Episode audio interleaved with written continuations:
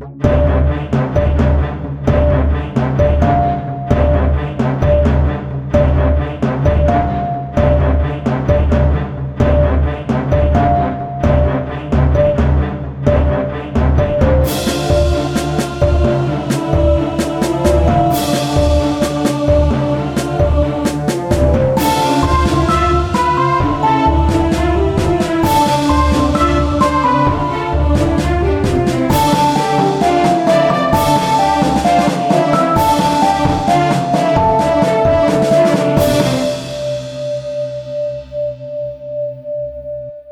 están? Bienvenidos a Creepy Hotel, el lugar donde las historias, los mitos, relatos, leyendas, crímenes y la actividad para nada normal converge. Estamos muy emocionados porque luego de casi cuatro meses de ausencia hemos vuelto. Así como diría Harry Potter, el que no puede ser nombrado ha vuelto.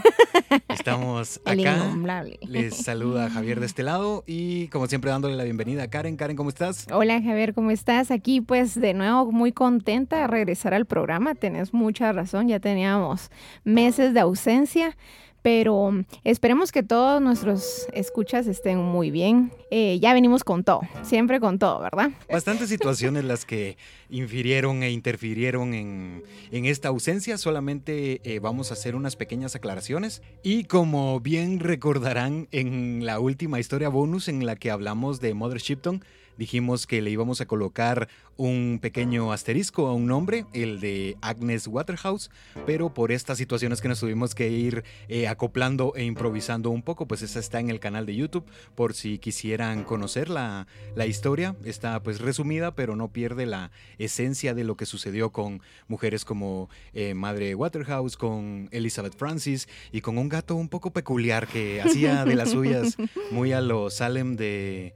Em, ¿Cómo se llamaba esta serie? De la bruja. Sabrina. De Sabrina, exacto.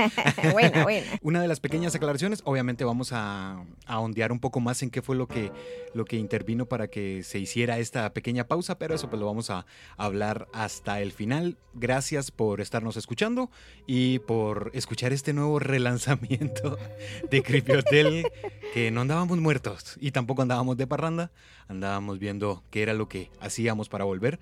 Y em, pues ya estamos acá. Algo.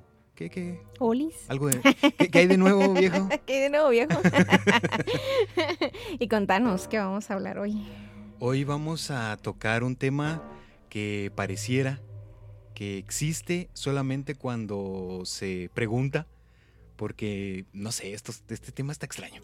¿Por qué?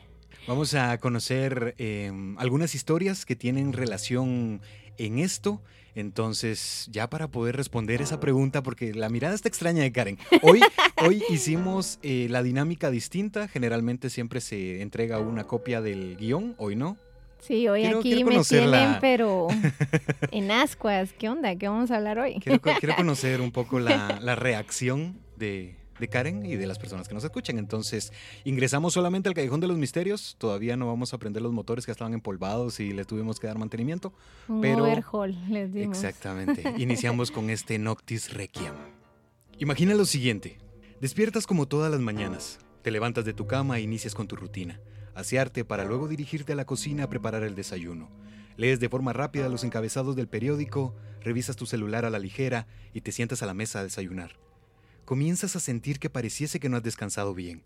Te duele el cuerpo, pero solo es superado por el extraño cansancio que estás experimentando. Decides intentar continuar con tu quehacer diario, pero el malestar incrementa a cada paso. No soportas más por lo que decides ir hasta tu habitación y recostarte solo un momento. El instinto te ha despertado, pero te sientes muy diferente. Te sientes sin salida. Todo está en completa oscuridad. Intentas ponerte en pie, pero una gruesa tabla no te lo permite. Mueves ambos brazos y dos tablas en las laterales tampoco lo permiten. No ves absolutamente nada, solo percibes cómo tus latidos comienzan a incrementar rápidamente, casi de forma ensordecedora. Tus rodillas no pueden flexionarse, estás en una posición rígida sobre tu espalda. Palpas la ropa que llevas puestas y son tus mejores prendas. El sonido de tus gritos no escapa de tu lecho y tu agitación rebota al interior de las cuatro paredes que te aprisionan. Sobre tu frente las gotas de sudor comienzan a brotar culminando en tus ojos. Tu razón aturdida intenta recordar lo último que hiciste y al paso de varios minutos por fin lo consigues. Recuerdas que te metiste a la cama y piensas en el momento en que enviaste tu último mensaje. No me siento bien, me voy a la cama, te quiero. Tu respiración se corta de tajo, tus pupilas se expanden a más no poder y tus manos parecen temblar sin control. Sí, ya no hay escapatoria. Has sido enterrado con vida por los clavos de Cristo.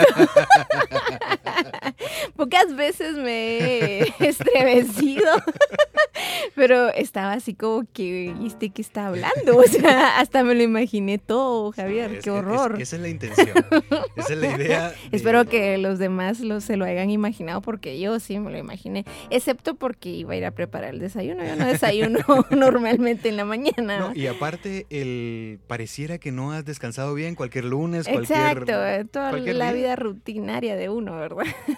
¿Pero qué harías? ¿Qué harías en una situación de esas? Fíjate que eh, creo que aparte de mi mayor miedo, que son las hormigas, yo le temo a las hormigas, eh, creo que uno de mis mayores temores es que, que pueda morir o disque morir y que me, declaren muerta en el hospital y despertar en un ataúd. O sea, eso sí es pánico así existencial para mí. Es más, me puse a imaginar y fue así como que a la no madre, con permiso, ay, yo me voy, me retiro, zafo del... yo, por ahí no voy, sí, es cierto. No, y eso es un miedo bastante fuerte, porque también yo lo tengo. Es esa cuestión de diablos, no quisiera despertar en, esa situación. Exacto. Pero pues esa es em, la idea, eso es de lo que vamos a estar hablando. Vamos a estar conociendo algunas historias que sucedieron exactamente de esta manera, que las personas fueron, enterradas eh, fueron enterradas con vida. Y vamos aquí a ver qué, qué es lo que está pasando. Incluso alguna leyenda urbana que cuando yo la leí dije, no, en serio. No, aparte de leyendas urbanas, hay muchas películas con eso. Ahorita que ya estás tocando el tema.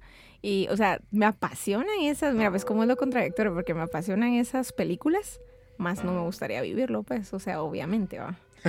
Así de lejitos me gusta más. Cabal. Bien, entonces vamos a, a comenzar con, con el Noctis Requiem de este martes. Un entierro es una ceremonia luctuosa en la que se da sepultura a un ser específico. Este proceso es o ha sido destinado como el sitio de descanso final, pero existen historias en las que por distintas razones, sean voluntarias o involuntarias, quien es enterrado no está muerto. Al contrario, puede estar consciente, semiconsciente e inconsciente, que en el último caso, tras abrir los ojos, se percata que ha sido enterrado con vida, tal como el ejemplo o como la introducción que, que dimos hace unos minutos. Mm, estuvo espeluznante, pero ok. Estuvo fuerte. Desde la antigua Roma, esto era utilizado como un acto de ejecución o condena, tal como sucedía con las vestales que quebrantaban o violaban sus votos estrictos de celibato. Eran enterradas con vida en una cueva sellada con una mínima cantidad de pan y agua, tratando de prolongar su vida, o en este caso sería su tormento, de manera que la diosa Vesta pudiera salvarla en caso que fueran verdaderamente inocentes. Obviamente no iba a, suceder, o quizá eh, habían historias. Exacto. Creo que sí las hubo. Pero sí, la dejaban a, prácticamente a la suerte y a ver qué era lo que hacía la. La manera más cruel de morir es no comer, Javier. Te entiendo, sí, te entiendo. Es un, es un tormento y es un sufrimiento bastante grande el no poder eh, comer. Las historias de esta naturaleza tuvieron cierta popularidad desde finales del siglo XVIII, desatando un incremento en las personas que desarrollaban tapefobia o un miedo exagerado a despertar dentro de un ataúd bajo tierra. Prácticamente nosotros estamos en, en este momento, cuando escuchamos la historia, eh, pudimos dejar claro que tenemos ese, ese pequeño eh, padecimiento, esa pequeña situación de lo compartimos juntos, exacto. Exactamente. Tal como lo redactaría en 1844 Edgar Allan Poe en el cuento Entierro prematuro, la catalepsia era algo extrañamente común. Ser enterrado vivo es, sin ningún género de duda, el más terrorífico extremo que jamás haya caído en suerte a un simple mortal, que le ha caído en suerte con frecuencia, con mucha frecuencia, Nadie con capacidad de juicio lo negará. Los límites que separan a la vida de la muerte son, en el mejor de los casos, borrosos e indefinidos. ¿Quién podría decidir dónde termina uno y empieza otro? es un pequeño fragmento de la obra de Edgar Allan Poe. Wow. Entierro prematuro. Entierro prematuro. Exactamente.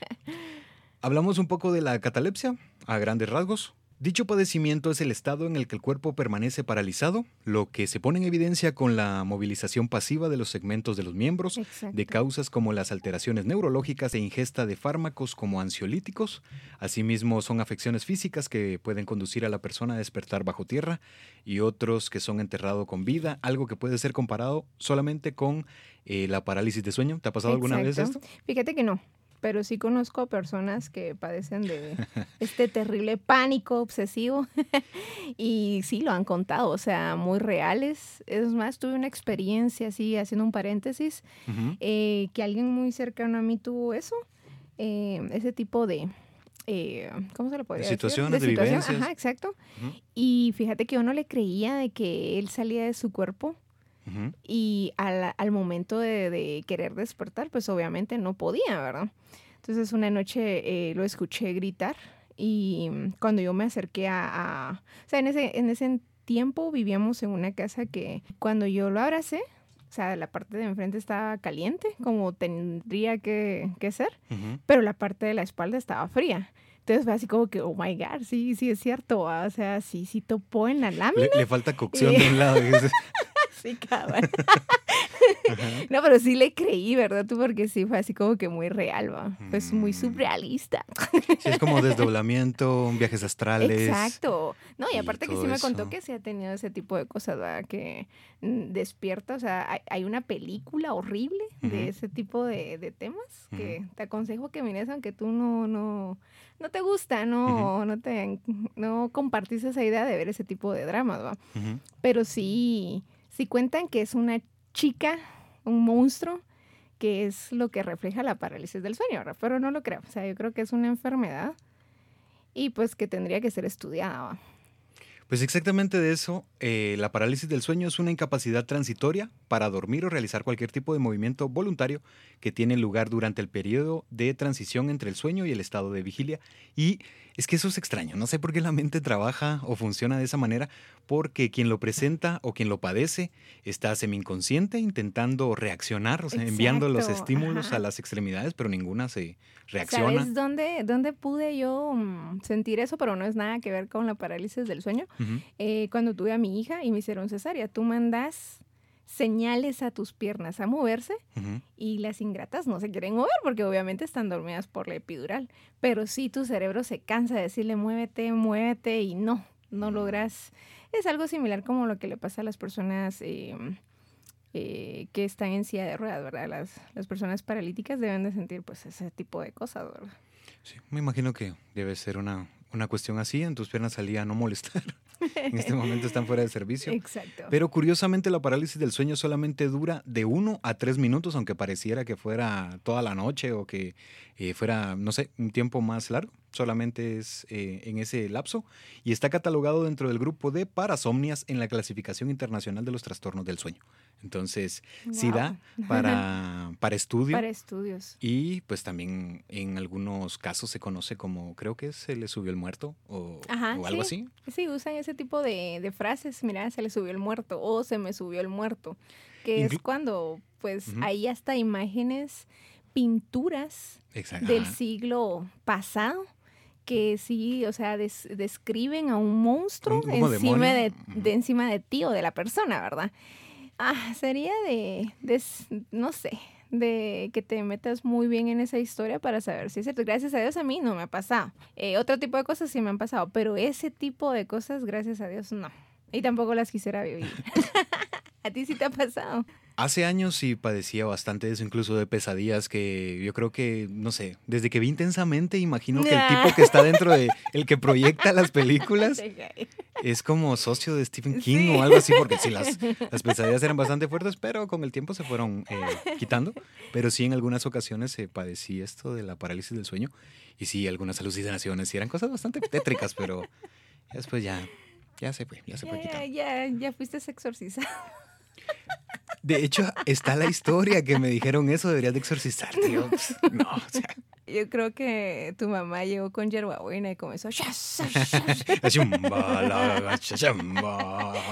Sí, incluso con la cuestión del paso del huevo y todo eso, pero eso es para, eso es para otro, otro pero sirve, capítulo. fíjate, eso sirve. Vamos a hablarlo en otro capítulo. Sí, aquí, bueno. aquí se ve una mujer. Yo, señora, por favor. mentiras. Pero ok. Eh, tal como ya decíamos, los episodios en ocasiones van acompañados por escenarios terroríficos, alucinaciones y alteraciones que pareciesen reales. Entonces, ya con eso cerramos lo de la parálisis del sueño. Okay. Entonces, hablando de las personas que son enterradas vivas, tras el entierro, los minutos posteriores a despertar, reaccionar o percatarse del sitio son de sumo estrés, terror e impaciencia. Si bien la supervivencia humana puede extenderse brevemente en algunos ambientes, conforme el metabolismo del cuerpo se ralentiza o comienza a adaptarse a lo que está expuesto. Ante la ausencia de aire y la pérdida del razonamiento para hallar soluciones, la pérdida de la conciencia tendrá lugar en poco tiempo. Se habla que, por lo general, es de 2 a 4 minutos y la muerte por asfixia es de 5 a 15. Un daño cerebral permanente se produce por la privación o la disminución de los niveles de oxígeno a los pocos minutos, incluso si la persona es rescatada antes de morir. Oh, O sea, sí. Es como te digo, o sea, las películas no están tan tan atrás de la realidad. Eh, por ejemplo, a mi, a mi memoria, a mi memoria cinematográfica, viene este, la momia. La momia puedes ver que pues lo enterraron vivo con escarabajos, eso dejémoslo afuera, pero él trató de rasguñar la caja y pues hay algunos ataúdes donde han eh, abierto y encontrado uñas pues de que sí intenta salir eh, como sea, ¿verdad? tú? O sea, hasta los brazos y dedos quebrados o rodillas quebradas por la manera de patear o algo así, sí, ya leí. Yo creo que la mayoría de personas que pasan por eso eh, las encuentran muertas por la falta de oxígeno y ansiedad, ¿verdad? Sobre todo eso, yo creo que es la pérdida del razonamiento. Exacto. Pero también algunos estudios eh, arrojan que se puede llegar incluso a prolongar hasta dos horas. Yo creo que agarré un pedazo de tala y me la clavo en la yugular, fíjate. Para morir rápido. Tu cerebro sí no encuentra otra solución, no pues encuentra otra no, salida. Ya no, ya no hay otra. Los diagnósticos certeros de la muerte de una persona eran difíciles de alcanzar hace muchos siglos. Existían métodos de cierta simpleza, tal como intentar escuchar los latidos del corazón, colocar una pluma o un espejo cerca de la boca y la nariz de la persona. Si la pluma no se movía o el espejo no se empañaba, se daba por muerto.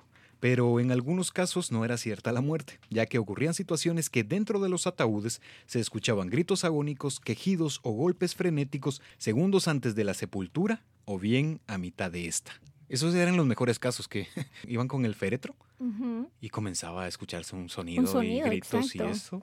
Uno le dice memes, tú, pero sí he visto un par de videos donde muestran que, que, la persona está viva. O sea, se da mucho en África que las personas pues no tienen la facultad o la capacidad de tener un doctor o la tecnología para identificar si la persona está muerta. Fíjate que ahorita que mencionaste eso lo del espejo, eso sí es cierto. Te voy a decir por qué. Tuve, eh, pues no sé si podría decir el honor, va, tú, porque eso no, para mí sí va. Eh, a mí me iban a hacer una operación de, mm, de cordales. Un mi amigo me hizo el favor de hacerme cita en el Roosevelt y mientras que esperábamos, me dijo, mira, ¿quieres conocer la, la morgue? Va yo así como que, ok, vamos, pues porque sabes que me encantan esas cosas, ¿verdad? Bajamos y obviamente estaban haciendo una, una necropsia y el señor tenía un espejo, fíjate, un pedacito de espejo, es como, como los que usan los tipos de... ¿Los dentistas? Mm, sí, más o menos iba a decir otra cosa, pero tú muy bien los dentistas. como usan los dentistas. Eh, y fíjate que yo le pregunté, ¿por qué lo tenía? Así, nada que veras, tenía que tener bisturí, y otro tipo de cosas, y me dijo... no, se está maquillando aquí en la... Cabal, o sea, ¿qué onda? Y me dijo, fíjate, me dijo que eso lo usamos para las personas que padecen de paro cardíaco. O sea, lo utilizan más en ese tipo de personas y los dejan de dos a tres horas adentro del refri, se podría decir, por si despiertan. Eso sí es muy cierto. Y de hecho existen historias que en plena necropsia, sí. en pleno procedimiento despiertan. Despiertan. Imagínate que está siendo abierto y despiertan. O sea, permítamelo, vamos a coser ahí. Uy, disculpe, no sabía que.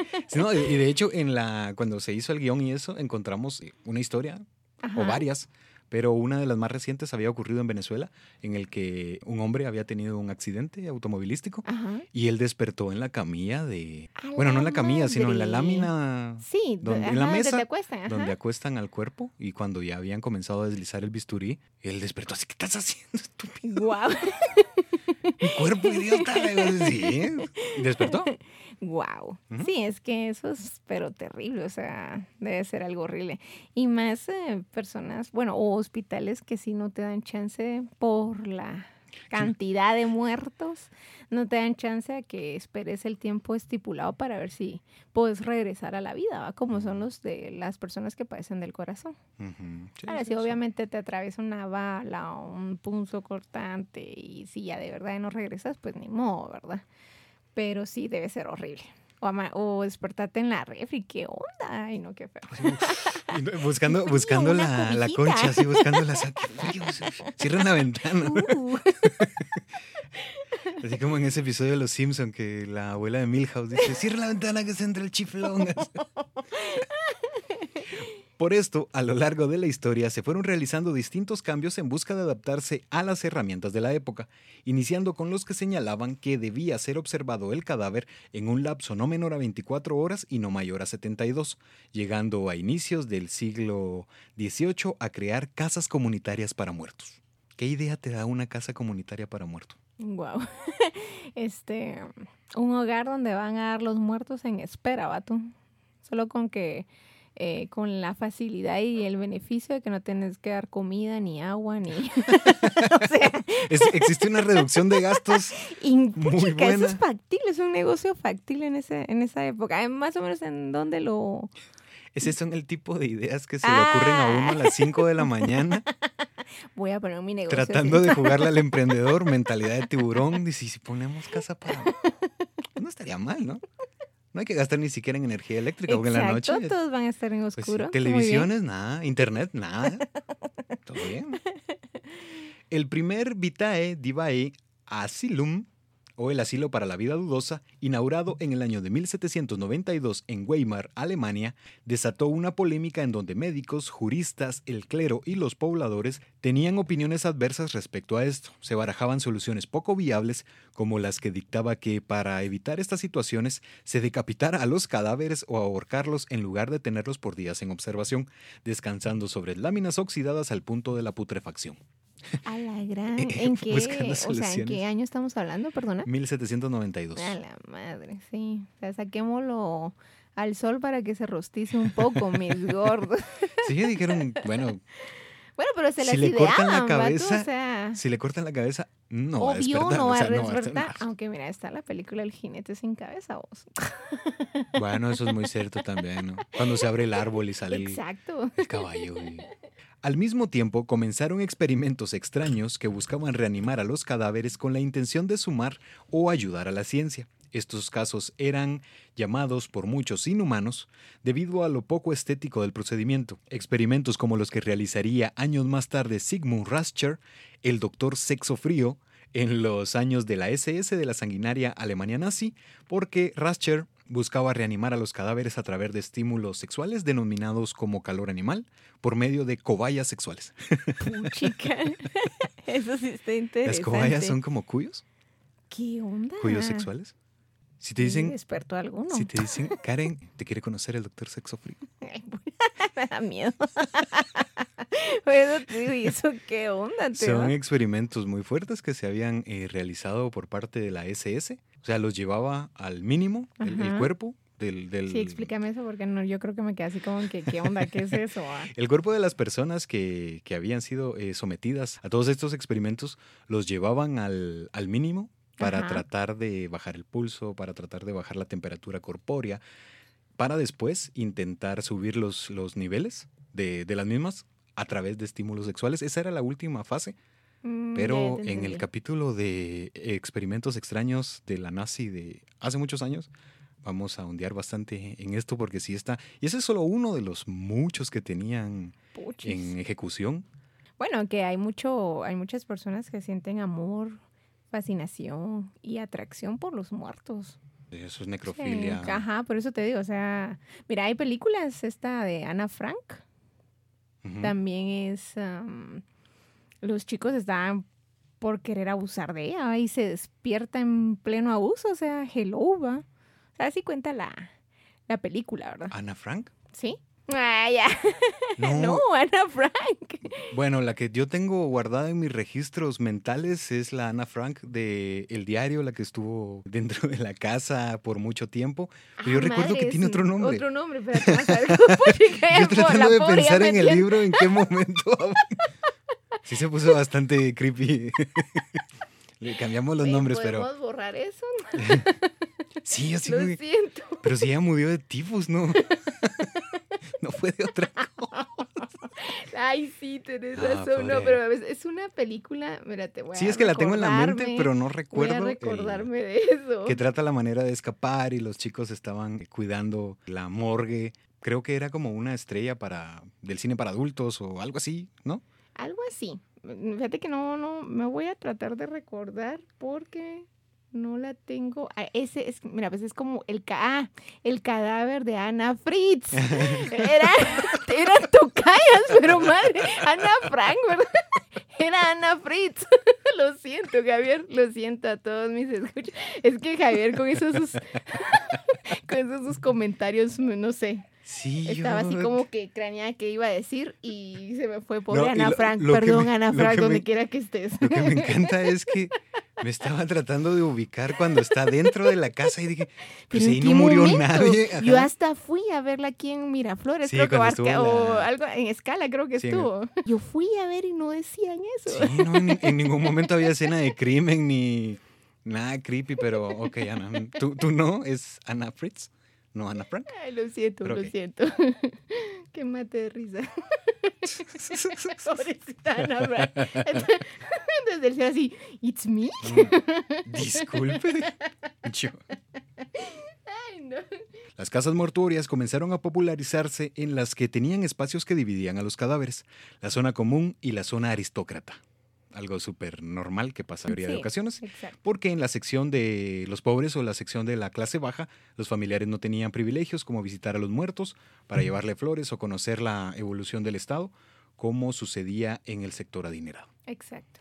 A los cuerpos se les amarraban cuerdas o sogas alrededor de la articulación condilia que une a los huesos del cúbito y radio al campo, la que permite movimientos en un eje transversal y un eje anterio-posterior, también conocida como muñeca. Quería monear un poquito. ok. Las cuerdas estaban conectadas a campanas con la intención de replicar con el más mínimo movimiento. En las noches solían escucharse ligeros sonidos y tintineos de las campanas que hacía correr a los celadores o vigilantes de los cuerpos, que al llegar a las zonas observaban a los cadáveres en la misma posición.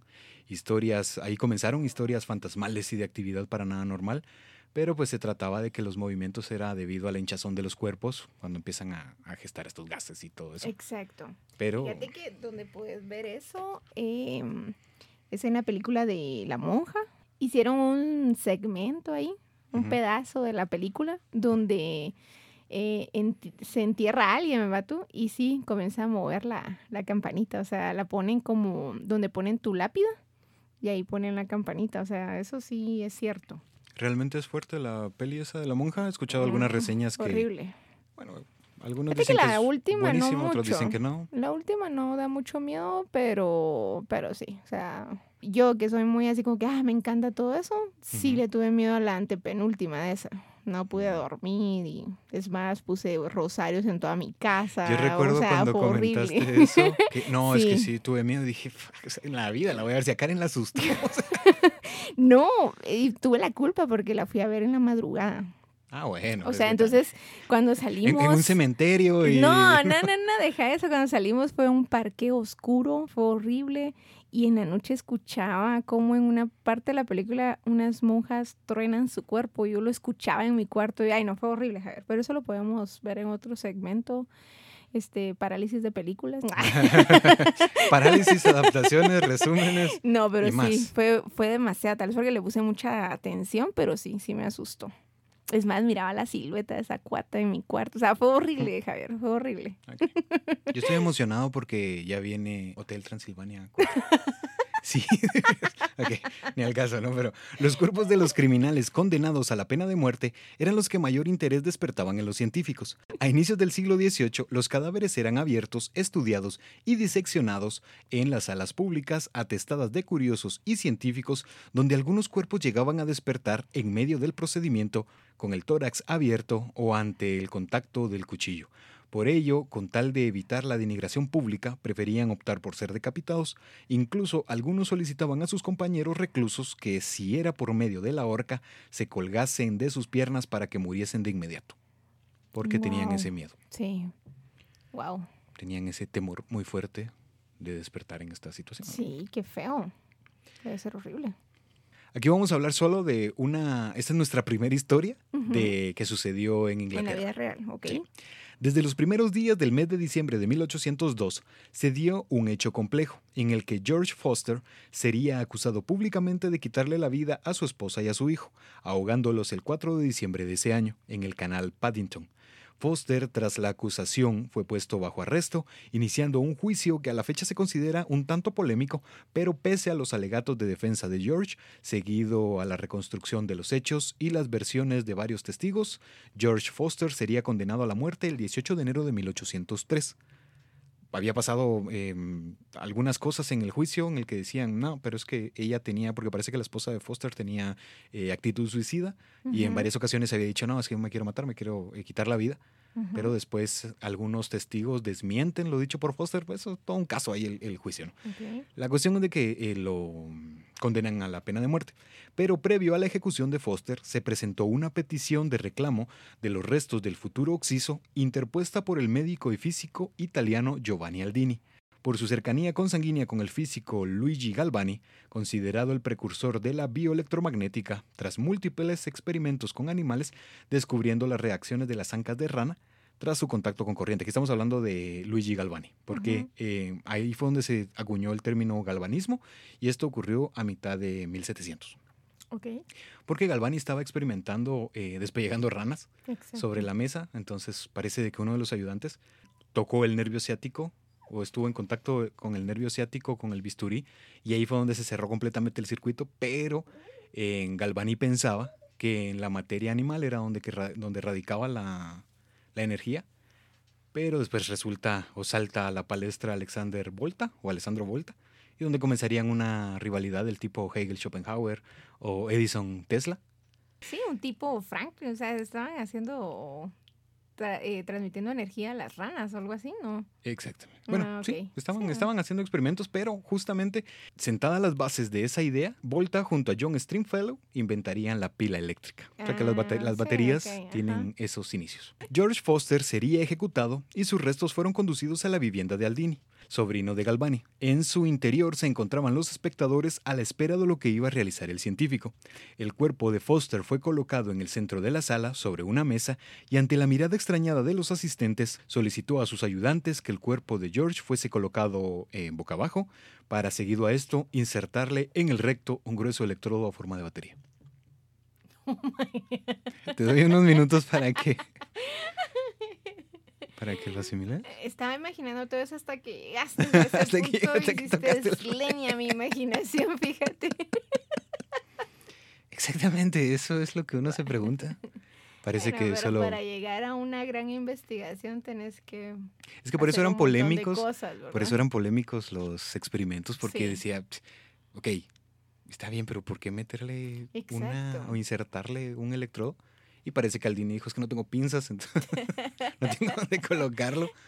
Pero... Aunque te cuento que en la modalidad actual para hacer una limpieza, o sea, no sé si las personas saben esto, pero a uno lo agarran como, como una gallina en el...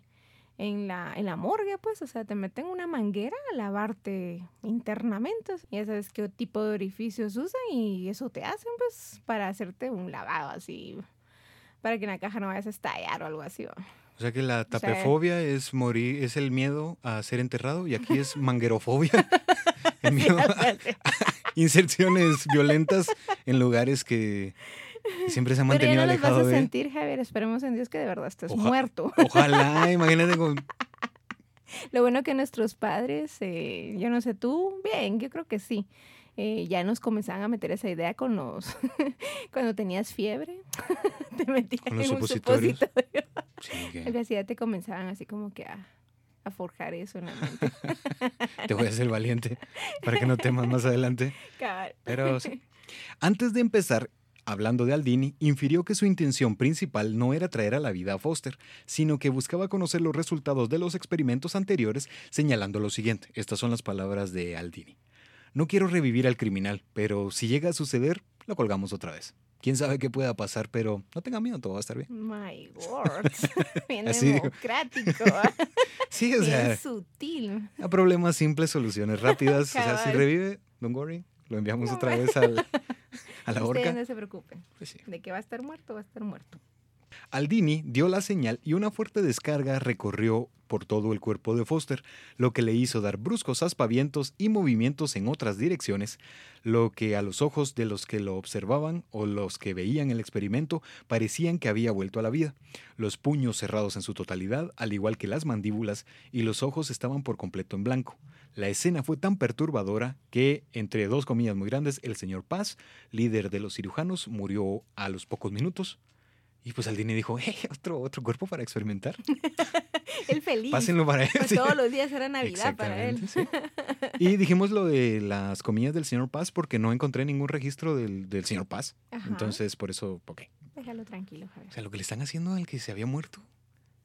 A mí me pueden hacer lo mismo. voy, a, voy a caminar por lo menos un- una calle y del otro lado, no sé. Cabal, mejor meto una reposadera y moro tranquilo. Comido por las ratas.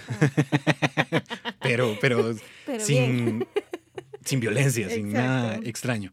Y ya para cerrar la historia, Galvani en sí no estaba del todo errado en relación a la materia animal, porque sí conducía la, la energía, obviamente por, por ende también la eh, materia humana, pero como ya lo había dicho, él señalaba que la energía estaba en la materia, pero Volta declaró que no estaba en sí en la materia, sino en los fluidos de la misma, y cuando se cierran los circuitos es que se corre la energía y pasa todo eso. Exacto. No te digo pues que es un tipo, tal vez es la primicia de un Frankenstein. Puede Ojo, ahí, Karen, Sí. ojo ahí. Con el paso de los años y diversas polémicas, las casas de vida dudosa fueron olvidadas siendo adaptadas a funerarias ordinarias. Sin embargo, el uso o método de las cuerdas bien tensadas atadas a campanas tomarían popularidad nuevamente en la época victoriana a mediados de 1800, tal como lo evidenciaría la obra El moderno Prometeo o solamente o abreviada Frankenstein de la escritora, de la escritora inglesa Mary Shelley publicada en 1818, donde, pues, no sé si ya la han leído, ¿no? Pero voy a tratar de venderles la, el libro de Frankenstein. Narra la historia del extraño estudiante, secretos y misterios de la vida y la muerte de lo divino y lo maligno. Así, Víctor Frankenstein recolectaría diferentes extremidades de distintos cadáveres, dándole vida a una criatura de dos o de más de dos metros que infediría lo siguiente. Me vengaré de mis sufrimientos. Si no puedo inspirar amor, desencadenaré el miedo. Oh my God. Esa es la historia. Me gusta ese lema. Y aquí, algo que, que leí, yo me quedé así como que, ok. ¿Cómo revivieron a Frankenstein? Bueno, no, no cómo lo revivieron, sino cómo le dieron vida a Frankenstein, según tu... Más basado en una película, en varias películas, porque no solo hay una, eh, supuestamente con electricidad, con una, un gran trueno, o sea, Una una, descarga potencia de más de 220 voltios y más de 1000 watts, ¿va? O sea, sí, sí fue, así fue, así como lo pintan, ¿va? Ujú. ¿Tú, ¿Tú cómo crees? En ningún pasaje del libro, así decía esa reacción, en ningún pasaje del libro mencionan que fue con energía. O sea, no se sabe cómo fue que, o no, no especifica. Pero es que, mira, pues, una es eh, eso, o sea, el trueno o anguilas. O sea, bastantes que generan también casi que la misma cantidad de electricidad que un trueno o una descarga. O sea, supuestamente la energía da eso con otros tipos de factores, ¿verdad?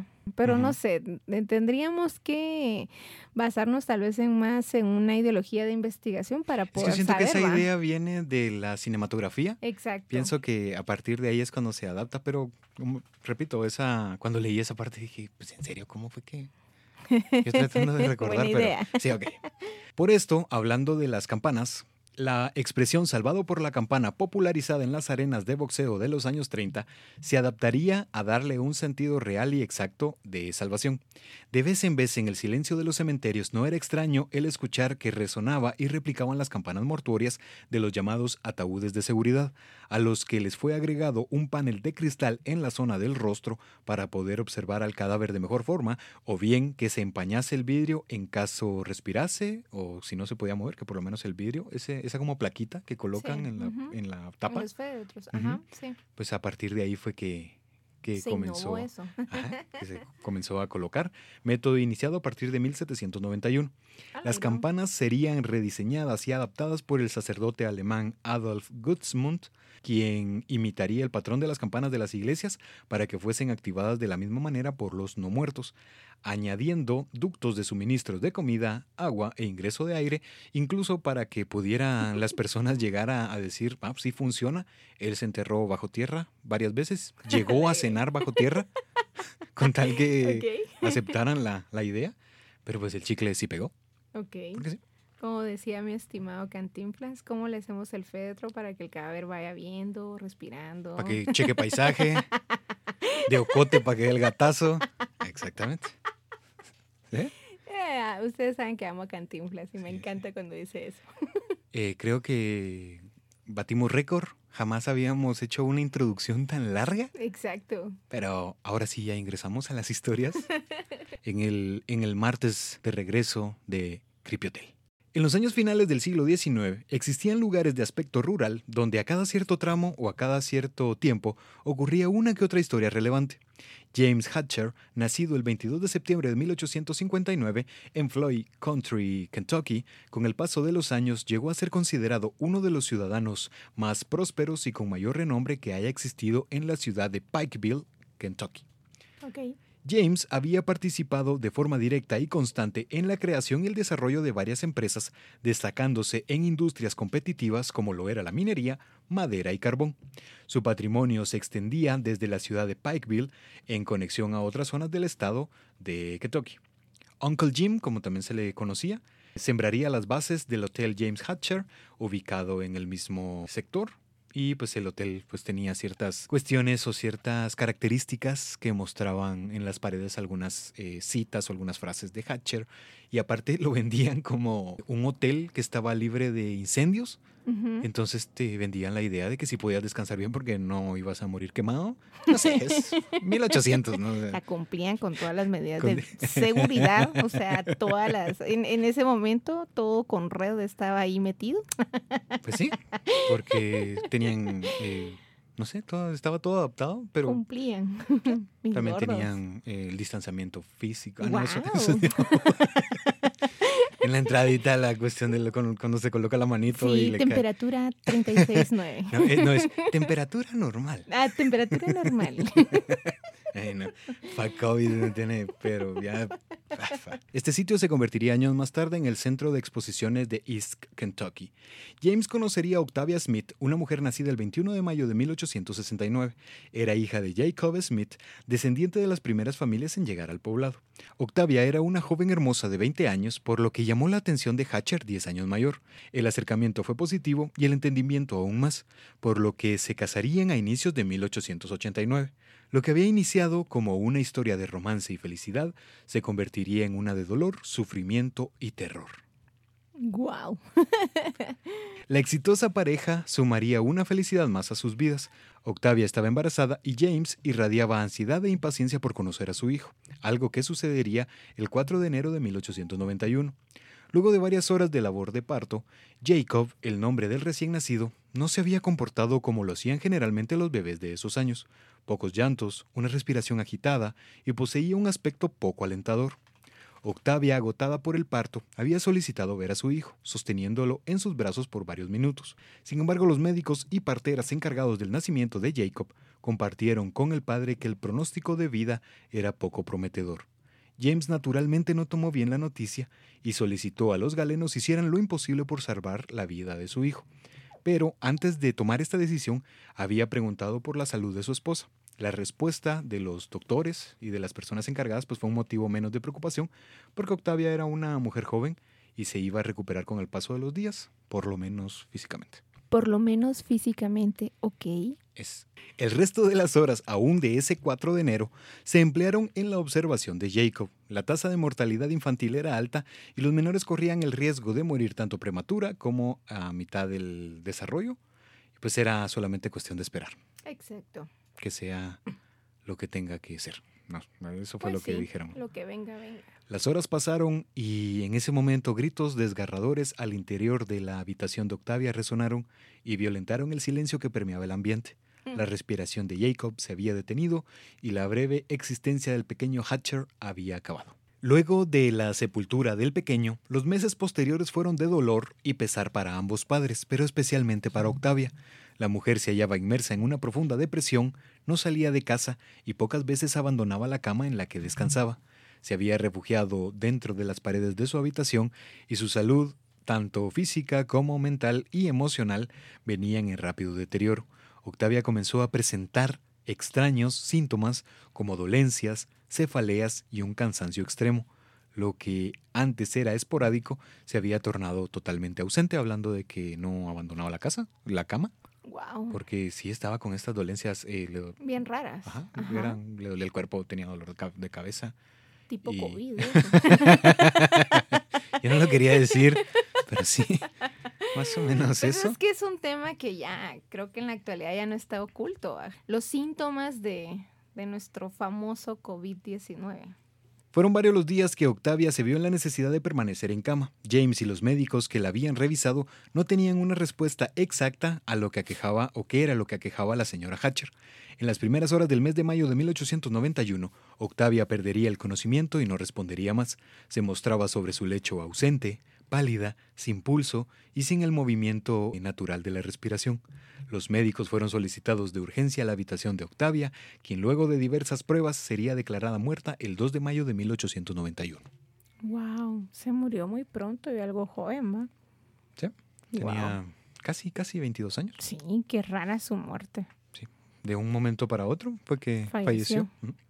James en menos de un semestre había perdido a su hijo y a su esposa, por lo que el dolor era mayor. El mes de mayo se había presentado extremadamente caluroso y por esas razones no se había realizado el proceso de embalsamamiento, ba- balsamamiento, el proceso de embalsamamiento y se llevó a cabo una vela bastante breve y muy simple, pero los restos de Octavia fueron llevados al cementerio de Kentucky. Octavia Smith Hatcher, de 21 años, sería enterrada y toneladas de tierra caían sobre el pequeño ataúd donde descansaba la mujer que había perdido la vida. ¿O no fue así? Ah. Tan, tan, tan. No manches, le dio el Resident Evil. Más o menos se puso en modo Alice. Dijo, "Ahorita vamos a ver qué, qué pasó. Ahora continúa, que quiero saber qué le pasó a la pobre. Con el paso de los días, James y la población de Pikeville comenzaron a percatarse que se corría la voz de extraños sucesos y extraños casos donde las personas caían en sueños profundos sin razón aparente. Una tras otra eran descubiertas y divulgadas las historias de los pobladores que presentaban síntomas similares a los experimentados por Octavia días previos a su muerte. Teorías de todo tipo se escuchaban tratando de dar respuesta al misterio. Castigos divinos, plagas invisibles, azotes diabólicos y un sinfín de argumentos eran dados por los ciudadanos de esta región de Kentucky. Prácticamente todos los que padecían este extraño caso, luego de varias horas, incluso días, casi en estado mortuorio, despertaban recuperando poco a poco el conocimiento. Puch. Y mi estimada no, no le tocó la misma suerte. Pues ahí vamos. Para allá vamos. La sangre de James se heló en cuestión de segundos tras descubrir esta característica. Pensó de inmediato en su esposa, imaginando lo peor. Octavia había sido enterrado con vida.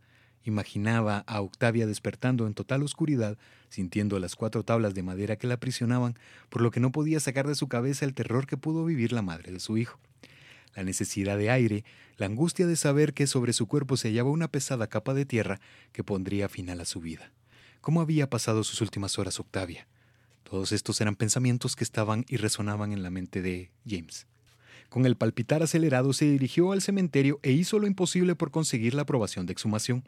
No podía dormir pensando en ello, y los médicos en un principio estaban completamente seguros de la muerte de la señora Hatcher. Si bien trataban de calmar a James reafirmando su posición, quizá en el silencio de su mente se preguntaban si realmente había sido de esa manera. Exacto, ya entró la duda, va. O sea, a mí me tenés con duda. ¿Puedes llegar al final? Quiero saber qué pasó. Breve, papi, breve, breve, breve. no, es que pobrecita, me puse a imaginar muchas cosas. Sí. Creo que por eso los médicos ahora optan por hacerte la necropsia. Ya sin nada adentro, imposible. Es papá. mejor, es imposible que despertes. no, yo igual, yo, voy a, pedir eso. Ajá, tú también. en, letras bastante grandes, ¿no? Sí, no como en los bancos, en chiquitas, no, grandes. Por favor, sacarme todo y donarlo. Y voy a sacar que sirva. 25 copias, ¿no? no te preocupes que si vos morís antes que yo, yo te voy a tener así. Yo te hago la necropsia. Yo mismo lo haré. no creo en los médicos. Llegó el día de la exhumación y las picas y palas que poco a poco removían la tierra de la tumba de Octavia parecían danzar lentamente, acercando la duda y la necesidad de respuestas de James. La punta metálica dio con la madera poco hermética del ataúd. Mm. Los espectadores asomaron las cabezas con suma curiosidad. Fueron colocadas sogas para sacar del agujero la caja y los trabajadores del cementerio alaban coordinadamente las cuerdas empolvadas, acrecentando la necesidad y la ansia de respuesta de James. El féretro fue colocado en el suelo, fue removida la tapa con violencia y lo que inició con un sonido de sorpresa y horror culminó en un silencio total. ¿Qué? La parte posterior de la tapa estaba rasguñada y los de sangre seca a forma de arañazos en distintas partes mostraban lo que James temía. Octavia había sido enterrada con vida y había sido víctima de un entierro prematuro. La expresión plasmada en el rostro de la mujer reflejaba lo que habían sido sus últimos minutos de vida. El miedo y la desesperación eran evidentes, las suaves almohadillas donde descansaba su cabeza estaban fuera de lugar, sus uñas estaban completamente fracturadas, los cabellos alborotados y la posición del cuerpo de Octavia relataba que había intentado y luchado hasta el final por salir con vida del cementerio. Exacto. Es que son los síntomas o, las cosas que tú harías, pues, o sea, pelear contra todo. Y, yo creo que es mentira las películas. Hay dos películas que he visto que las personas salen, o sea, sí salen de las cajas, pero es imposible pelear con la tierra. Es como que estuvieras en un socavamiento, pues, o sea, Estás con un montón de tierra encima. Por eso, mijo, quemémonos. ¡Ah! Al crematorio. Yo, quiero un entierro tipo romano, por favor. Bueno, ¿Cómo así? Sí, que me, que me coloquen en exhibición, que digan algunas palabras de, bueno, este pendejo fue lo que fue, y que le prendan fuego. Sí, Una hoguera ahí así, y que todos estén... Galón de, de gasolina y... Bueno, aunque, la gas está cara. Puro diésel para que sea barato. Sí, porque está, está, ¿Qué quieres? ¿Diésel o super, mijo? No importa. no importa si está caro, vos ah, solo pedí. es tu último pago, ¿no? Con tal que no revivas, ok. Gracias.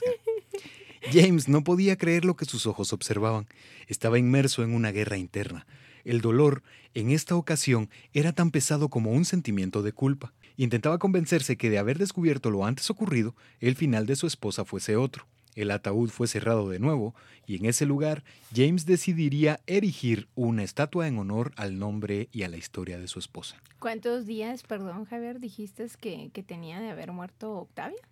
Es que no está completamente definido en la ah. historia, pero por lo menos fue menos de una semana. O sea, estamos hablando entre cinco, cuatro, cinco o seis días. Mm. Porque todavía no estaba en un estado eh, avanzado de descomposición. Exacto.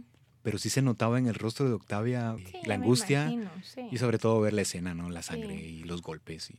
Me imagino esa imagen de su cara como Sarah Morgan iba a tomar poses, iba a tomar posesión de, de, las vidas de las personas que miraban los videos, una, algo así, me imagino así, de susto. Sí. Sí, algo así. O sea, las películas, por eso te digo, ya viste, no son tan, tan lejanas de la realidad.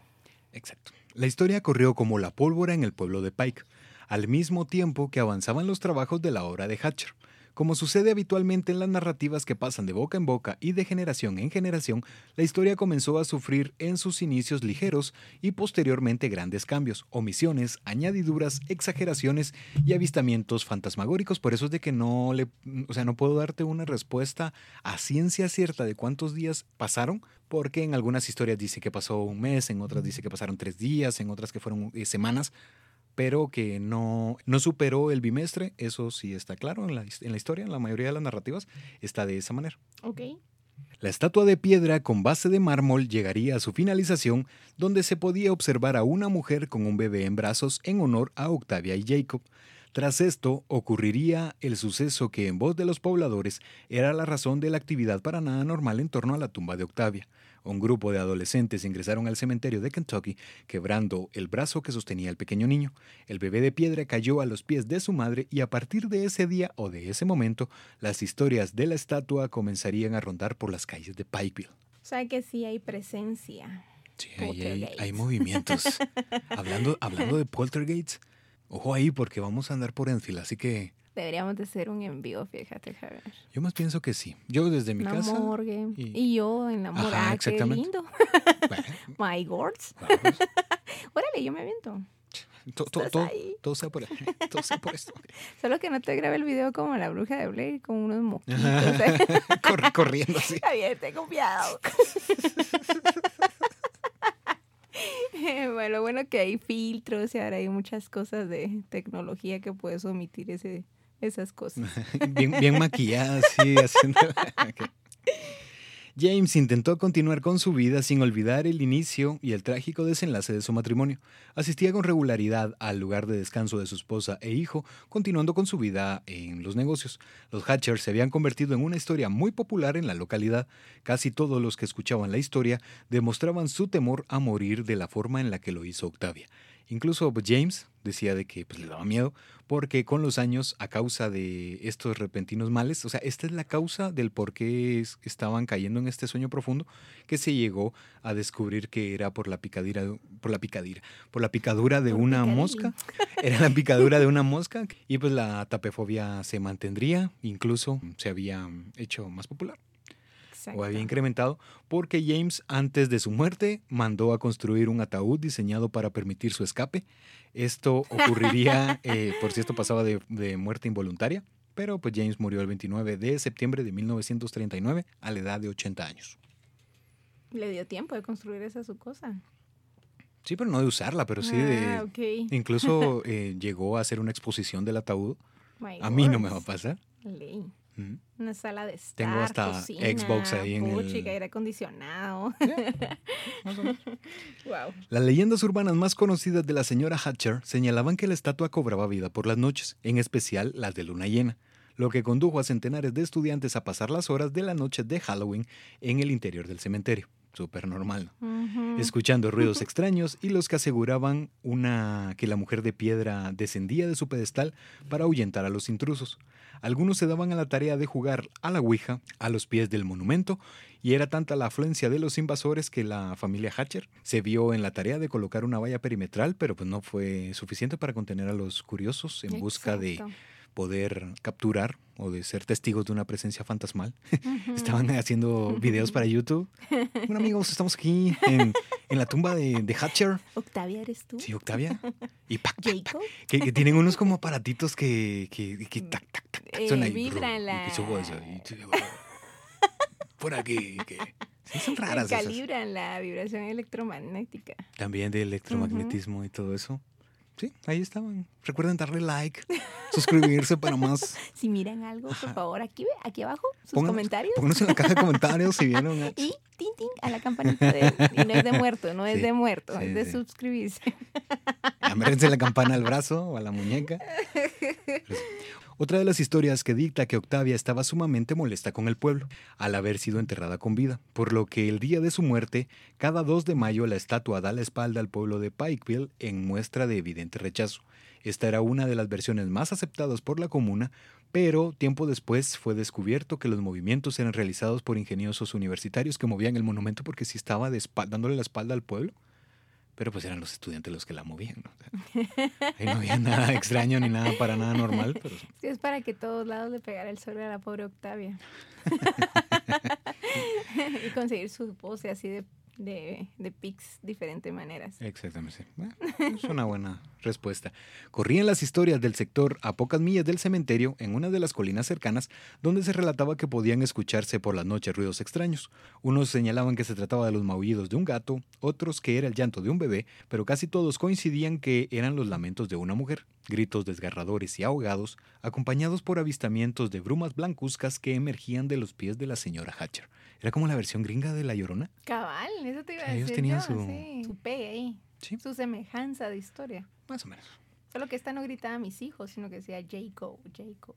Quiero salir. Quiero salir. Existen historias que pareciesen más fantasiosas donde se escucha que el espíritu de Octavia había atormentado a cada uno de los implicados en su entierro y los había acechado hasta la muerte de los participantes para continuar con sus descendientes que aquí ya estaban con un rollo más de Hollywood. Pero pues historias y leyendas diversas, todas derivadas de un mismo nombre, Octavia Smith Hatcher. Esa es la Wow. historia de Octavia. No la había escuchado, pero qué bonita, interesante. En Francia, una de las historias más conocidas en su momento tiene como punto de partida la localidad de Saint-Quentin en Chalais, de la región de Poitou-Charentes. Corría el año de 1937 y un joven nacido en el año de 1918 de nombre Angelo Hayes estaba dedicado a las labores agrícolas, al igual que su gusto e interés por las máquinas y una fuerte afición por la velocidad, especialmente por las motocicletas. La vida de Hayes se desarrollaba de forma habitual como la vida de cualquier francés de la época o de esos años. Sabido de los riesgos que implicaba el movilizarse en una motocicleta, contrató un servicio o el servicio de una de las aseguradoras locales, asegurando su vida por un monto cercano a los 200 mil francos de esa época, en caso de perder la vida eh, por un accidente vial, porque ya sabemos que los bikers y los que se dirigen en, en este vehículo, Sí. pues sí se corre bastante riesgo al momento de Bastante. estar en moto. ujú. Usen casco, tengan cuidado. Su historia tomaría un rumbo distinto tras encender su motocicleta el primero de septiembre de 1937. Angelo no se percató en qué momento cayó precipitosamente al suelo, impactando su cabeza contra el concreto. El rostro casi desfigurado de Hayes no mostraba los daños internos en la región cerebral. El cráneo estaba fracturado y múltiples eh, fracturas más que tenía en el cuerpo. El cuerpo de Angelo fue trasladado de emergencia al hospital, lugar al que llegarían sus familiares y los encargados del seguro de vida. Por la rudeza del percance, los intentos por parte de los médicos no arrojaron eh, resultados positivos.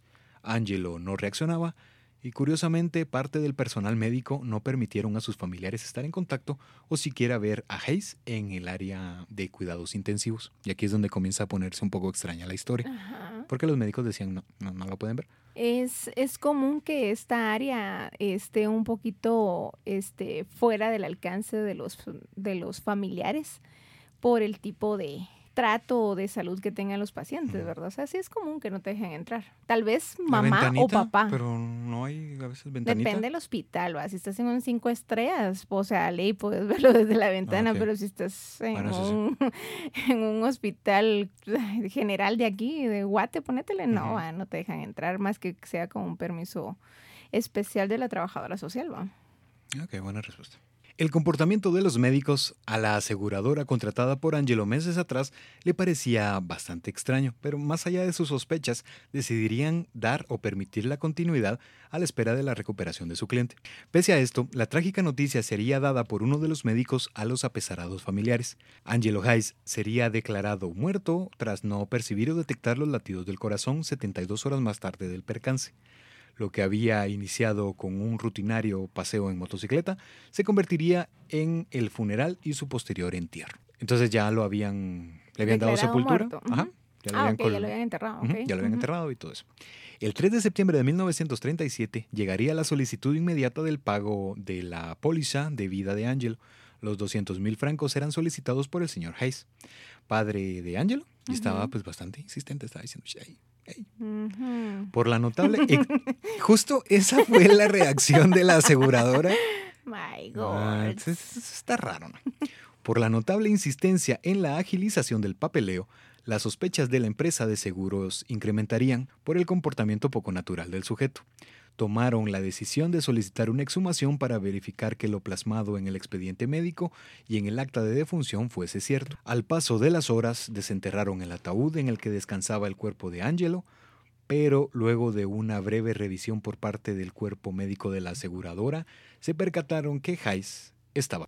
Angelo no respondía, no porque estuviese muerto, sino que era producto del estado de coma en el que había caído, Exacto. todo por el golpe en la cabeza. Sobrevivió gracias a que en circunstancias de este tipo el cuerpo empieza a adaptarse a las necesidades del mismo. No necesitaba el oxígeno que habitualmente requiere una persona en movimiento y quizá eh, la mente poseía un papel fundamental, ya que pues al no percatarse del presente o en dónde estaba, pues no se activó este instinto de supervivencia, Exacto. pues lo se había reducido al, al mínimo. Y Angelo Hayes sería conducido a otro hospital, obviamente no lo llevaron al, anterior, donde estaba a la expectativa de su recuperación. Lamentablemente la historia no te eh, eh, no permite conocer en sí por qué el papá estaba con tanta insistencia, por qué los médicos lo habían declarado de esta manera, por qué ya no quisieron conducirlo al mismo hospital. Entonces, por eso es de que realmente no se podía hacer una adaptación como para darle un poco más de alegoría a la historia, porque Exacto. no podemos conducir o colocar los focos de la manera que no es. Semanas más tarde, Angelo recuperaría el conocimiento y tras escuchar lo sucedido, Hayes comenzaría con una tarea casi obsesiva en diseñar un ataúd que contase con los mecanismos necesarios para mantener con vida a una persona, que como el tiempo atrás había sido enterrado con vida. Se había convertido en una celebridad que prácticamente había vencido a la muerte. En todos los casos, pues no todos quienes ingresan al cementerio pues, pueden salir de ahí, ¿no? Alegre. Con papás así, mejor que me den adopción, man. Ay, qué Ah. pura lata. Pues, No, y también que, que parte de profesión los doctores, o sea, declararte muerto sin, sin que de verdad lo estés. Sí, es negligencia. Yo me hubiera ido contra los médicos también. Sí, por, por eso mencionaba de que la historia no nos permite como que un poco más Indagar de, mucho. de detalles, porque pues sí, es eso, ¿no? Sí, y si indagamos, el, el miércoles un correo del FBI. Aparte, imagino que por la por el tiempo en el que se desarrolló eh, la historia de, de Angelo, Ujú. porque recordemos que fue en 1937 y lo que viene después, Francia con la invasión nazi y con todo este Ujú. proceso, me imagino que no le iban a dar Sí, mayor seguimiento ajá, sí. a una persona. O sea, necesitamos salvar el país y todo eso. No sé, Sí, es una exacto. idea. Una hipótesis, ok. Angelo, quien tenía un gusto especial por las máquinas, se había convertido en un gran inventor, algo que podía ser demostrado en la feria de Saint Aulaye, Saint Aulaye, no sé, no hablo francés, ¿no? con suerte hablo español, ¿no? Pero esto fue esta feria en la que él demostró que era lo que había inventado, pues tuvo suceso en 1974. Se había enterrado bajo tierra y sobrevivió por 30 horas en este mecanismo que él había inventado. Estas son las palabras de Angelo en torno a esto.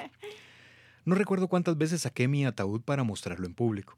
Incluso fui a la televisión, hice shows con Jax Martin y con Philip Boward, pusimos mi ataúd debajo de la Torre Eiffel e incluso lo llevamos a dar un paseo en helicóptero conmigo dentro. O sea, Ángel andaba haciendo desmadres ahí dentro de su, de su ataúd con tal de vender la idea. ¿no? Exacto. Angelo diseñó un féretro plagado de conexiones eléctricas y mecanismos que se activaban desde dentro, los que permitían saber si el ocupante de la caja de madera había muerto realmente. Una almohada permitía apuntalar la cabeza y alrededor existían conexiones eléctricas conectadas en los brazos, piernas y cabeza que permitían registrar los posibles movimientos. En la cabecera del ataúd había diseñado un sistema de doble botella que permitía al sediento no difunto ayudarse a sí mismo gracias a un tubo flexible en donde podía ser depositada una buena ración de cerveza o licor de su preferencia. Se hidrataba, my God. Exactamente. Casi que todo el tiempo pasó en su modo etílico, no sintió nada. Eh, no, estaba traguito de cerveza. Un dispositivo que superó todo tipo de pruebas, que activaba luces y sonidos en caso fuese rescatado de inmediato. O sea, si estaba con vida, pues podía ser rescatado en pocas horas, ¿no?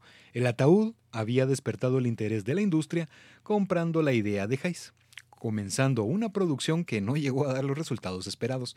La propaganda de los ataúdes revolucionarios mostraba títulos como el único ataúd que le garantiza que su ocupante efectivamente ha fallecido. Si no se activan las lámparas, ha descansado en paz. Y si se activan, no se preocupe, el ayudante llegará a buscarlo a casa. Garantizado, esto es real, hijo. Esa era El la... tono que le pusiste fue así como que, wow. Esa qué, era qué la- super anuncio. Solo te faltó decir, esto es en tibio. pero- Llama al 22 24 40 50. ¿Sí? Eso era la... Guau. ¿Mm?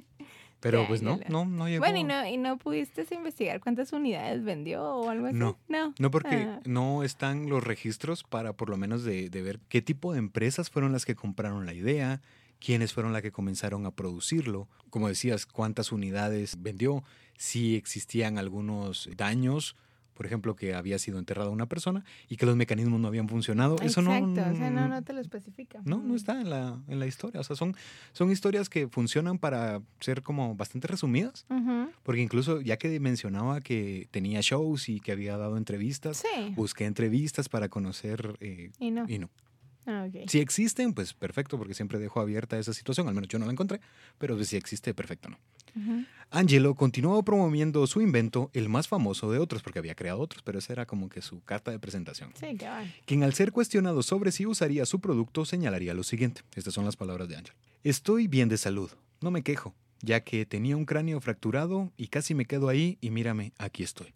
La esposa de Hayes había muerto años atrás, por lo que sería cuestionado si había sido enterrada en uno de sus ataúdes. Angelo respondió que no, que fue en un féretro convencional, señalando lo siguiente, ella no lo necesitaba. Bueno, eso espero. Pero esto lo había dicho a tono de broma, ¿no? Porque luego de la, de la broma, pues aseguró que el estado de salud de su esposa, pues estaba fuerte, o estaba complicado, entonces estaba completamente seguro de la muerte. Angelo Hayes moriría el 12 de enero de 2008 a los 90 años de edad en uno de sus ataúdes. Ya No no, lo volvió a usar, ya no salió. Sí, sí, No son reutilizables los... sí, no. Tampoco se pueden heredar. Ok. Ya estamos en la penúltima historia. Gracias por estar escuchando el regreso de Criptotel. Para los que se preguntaban, "Ah, pues, ¿cuándo se fueron? No? Pues pueden ver, pueden ver que llevábamos casi cuatro meses fuera de línea, pero ok, ya, ya, ya- ya volvimos. El 19 de febrero del 2012 se dio un extraño caso que sorprendió a toda China y al resto del mundo. Li Xiufeng, una mujer de 95 años, había sufrido una fuerte caída a inicios del mes de febrero, golpeándose fuertemente la parte posterior de la cabeza. Al paso de dos semanas, el señor King Wang, uno de los vecinos de Li, fue a verla a su vivienda, quien, tras llamar en reiteradas ocasiones a la puerta, ingresó buscando descartar un escenario negativo. Halló a la mujer sin vida sobre su cama, contactando a los familiares de inmediato. Lee había muerto y como suele realizarse en estos casos, pues fueron eh, realizados y organizados los servicios funerarios. El cuerpo de Xiu Feng fue exhibido con la tapa del féretro abierta para que los visitantes pudiesen darle el último adiós a la mujer. El entierro estaba previsto para el 24 de febrero de ese año, o sea, hablando del 2012. Por lo que a pocas horas de que se cumpliese o que se llegase a ese día, el señor King Wan aprovecharía la afluencia o la poca afluencia de visitantes, aproximándose al ataúd, hallando el mismo vacío. King Wan sintió un extraño temor, ya que existen leyendas que suelen compartir escenarios similares y eh, en donde se relata o se narra que el difunto se levanta del ataúd para asustar o realizar alguna diligencia pendiente. Mi O gorda. sea, no, no, no cerró su Se Facebook. me olvidó apagar la estufa. La estufa. Ahí te regreso. ¿Quieren más café? Los están atendiendo bien, ¿no? Pero King Wan buscó al hijo mayor de Lee y juntos comenzaron a buscar a la mujer en la vivienda. Se dirigieron a los distintos lugares y sitios de la casa y cuando ingresaron a la cocina se quedaron perplejos y prácticamente paralizados. Hallaron en la cocina a la mujer mientras cocinaba algo para comer. Los hombres estaban sin palabras al ver a quien consideraban muerta, yendo y viniendo a paso lento al interior de la cocina. Al ser cuestionada, Lee inferiría lo siguiente. Dormí mucho tiempo. Después de despertar tenía mucha hambre y quería cocinar algo para comer.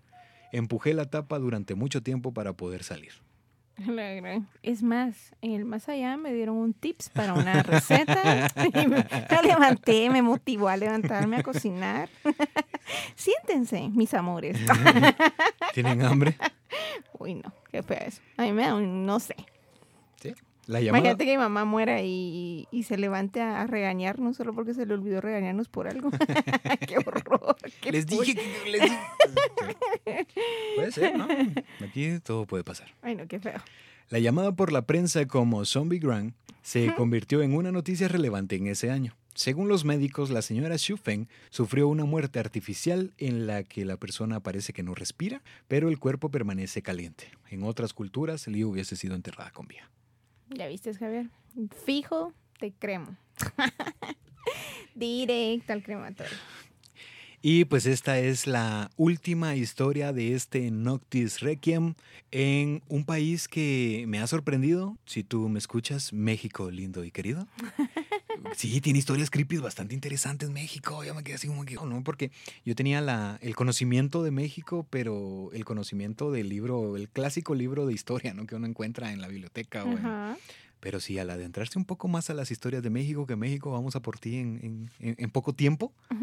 Pero pues aquí vamos a conocer una leyenda urbana que cuando se la comenté a Doña Tita fue así de, dime que no es cierto, ¿no?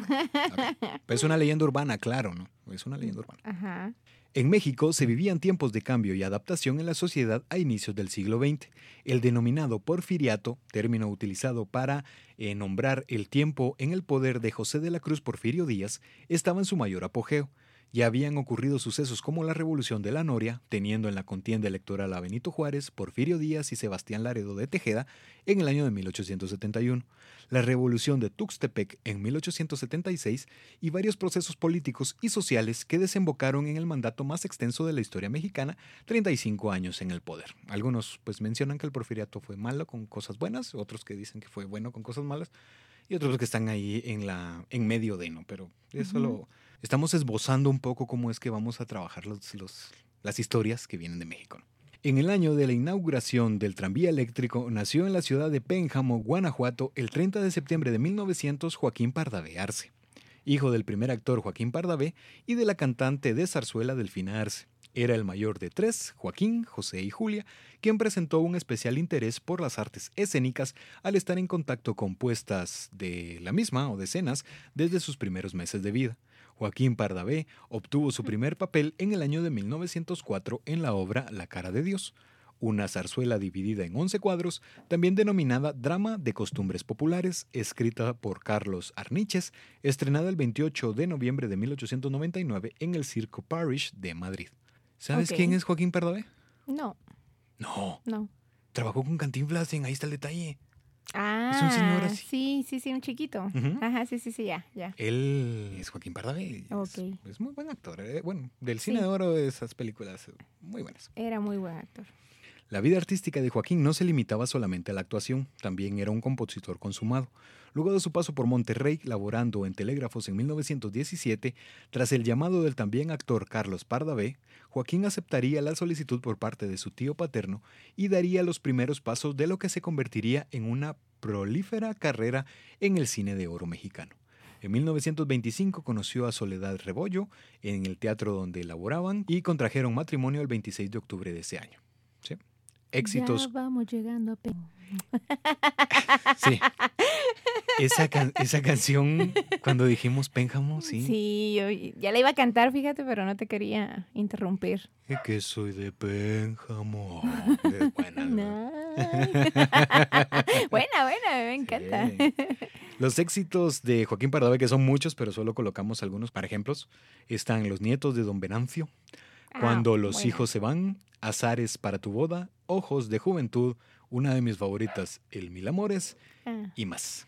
El estado de salud de Joaquín Pardavé pareciese haber seguido su curso natural, pero había comenzado a presentar afecciones de hipertensión descontrolada y lo que muchos infieren episodios frecuentes de catalepsia, la que padecía y lo aquejaba desde sus primeros años. Fue homenajeado en múltiples ocasiones, tanto presenciales como póstumas. El legado de Joaquín Pardavé estaba escrito en letras de oro y se habían trasladado, o él se había trasladado junto a su familia al Distrito Federal, que pues, ahora se le conoce o se le denomina como Ciudad de México, donde fallecería el 20 de julio de 1955 a la edad de 54 años a causa de un derrame cerebral. Fue homenajeado y conducido al Panteón Jardín en el lote o sector de actores, y es justo en ese momento, seguido a esto, donde comenzarían a rondar o comenzarían a, popularizarse historias que perfilaban a convertirse en una leyenda de tintes urbanos. Un artículo del diario mexicano La Prensa aseguraba que el actor había sido enterrado con vida. ¿Y qué onda? ¿Pero no investigaron o algo así? aguanta, aguanta, aguanta.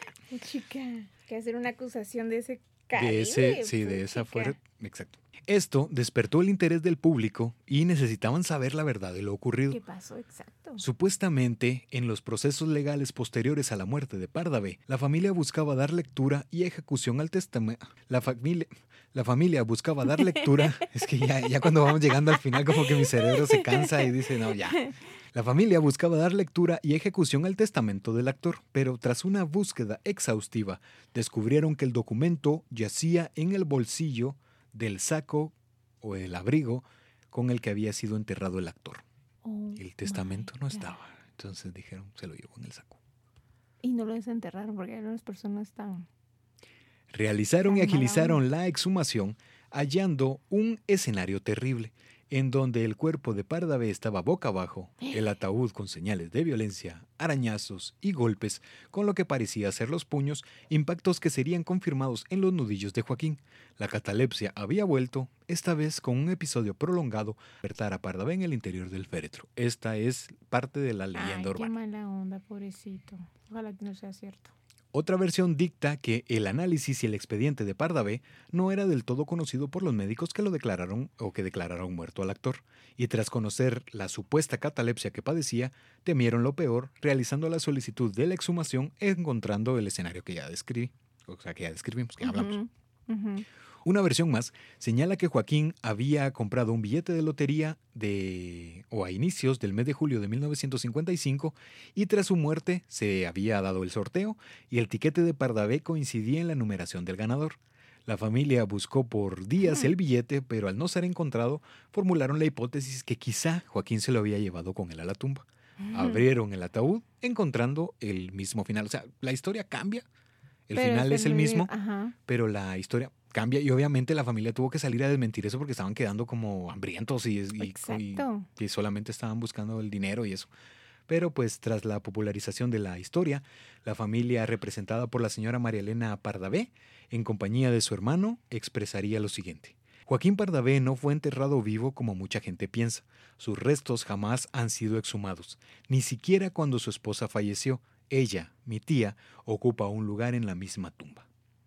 Incluso hubieron, eh, sí existen varios artículos de prensa en el que desmienten esta, esta historia, pero pese a las aclaraciones, la leyenda que ha estado o que ha existido de forma pasiva con el paso de los años se ha sumado a las tantas leyendas que posee la riqueza cultural mexicana.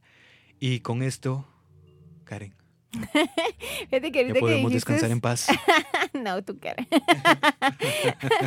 Con lo que dijiste de que encontraron a este pobre señor boca abajo, no sé, se me vino un dicho a la mente que dicen pues todas las personas que, que están casadas, que a la suegra se le, se le entierra boca abajo. Por si se despierta, que se vaya más abajo. no, ya sé por qué dicen ahora ese dicho. Imagino que en el caso de Jais, que tenía estos, dijo, si no se lo dio a la esposa, ya a la, a la suegra, dijo, no, no, ahí sí, ¿no? Pero sí, Pero ahora sí, ya puedes descansar en paz, Javier. sí, exactamente. Eh, pero sí, esa, esas son las historias en este inicio, en esta vuelta a las acciones, a la vida de Creepy Hotel, que pues estuvimos un poco ausentes porque parece que si uno conecta mal el ordenador o la PC se quema. Algo así, esa sí fue enterrada viva. Es que My no, God. No especifican. Entonces cuando yo la conecté se quemó Bien, donde estaba trae un la- instructivo, Javier, que lo hayas Pero ¿quién lo tirado fue otra cosa. Nadie lo lee. Nadie lo lee. Mm, yo sí. Pero es que son las de conec- conecta, enchufa, conectas. La cuestión es de que por eso es de que eh, se perdió gran parte de, la, de los guiones y de todo esto. Después se hizo la compra de otra. Se tuvo que, que realizar nuevamente las, las investigaciones que llevan poco tiempo para poder eh, llevarse a cabo. Exacto. Después cuando llego, donde se compró la computadora, me dicen, solamente hubiera sacado lo del disco duro. O sea, mamón.